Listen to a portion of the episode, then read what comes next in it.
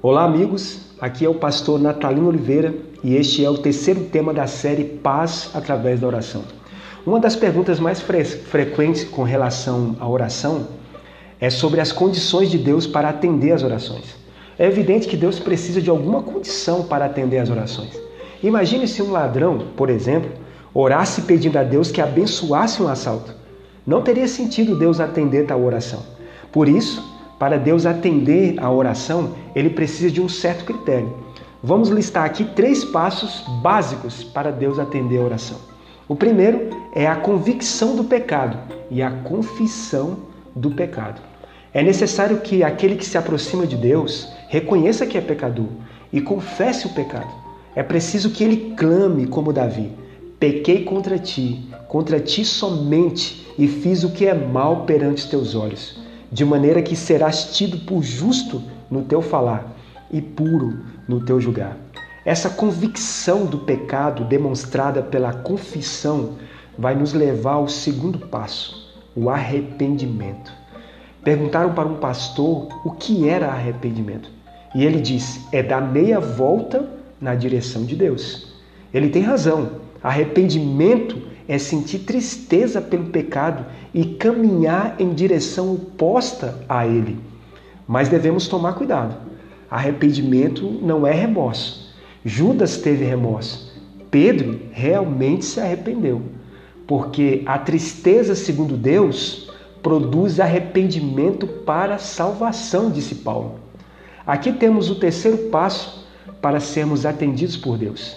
Aquele que realmente se arrepende vive para Deus e mostra frutos desse arrependimento.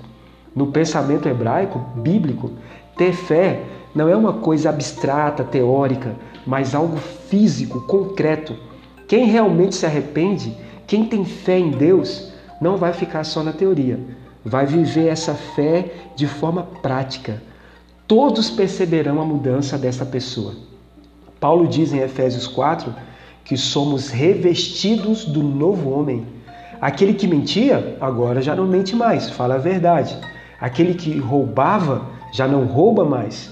Jesus diz em Mateus 3,8: Produzi, pois, frutos dignos de arrependimento.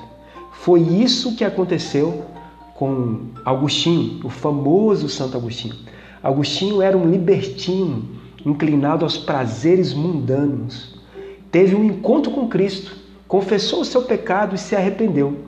Anos depois, quando Agostinho já era padre, ele se encontrou com uma das prostitutas que ele gostava de visitar. A mulher o reconheceu, mas Agostinho saiu andando e nem ligou para ela. A mulher foi atrás, perguntando se ele não lembrava dela, dizendo que ela continuava a mesma e o convidando para passar a noite com ela. Ele virou, olhou para ela e disse: minha senhora, a senhora pode ser a mesma, mas eu já não sou mais o mesmo e foi embora. Amigos, é claro que tal mudança só o Espírito Santo pode fazer em nós. No entanto, precisamos cooperar, estar disponíveis e aceitar a atuação divina.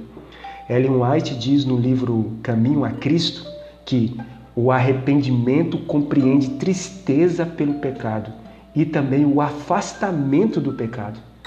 Não renunciaremos o pecado, diz ela, enquanto não reconhecemos a sua malignidade. Enquanto dele não nos afastarmos sinceramente, não haverá em nós uma mudança real de vida.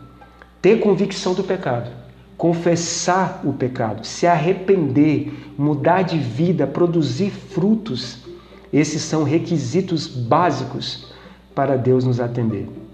No entanto, devo ressaltar que isso não garante o atendimento do nosso pedido. Isso, na verdade, garante que nós vamos começar a pedir certo e a viver corretamente.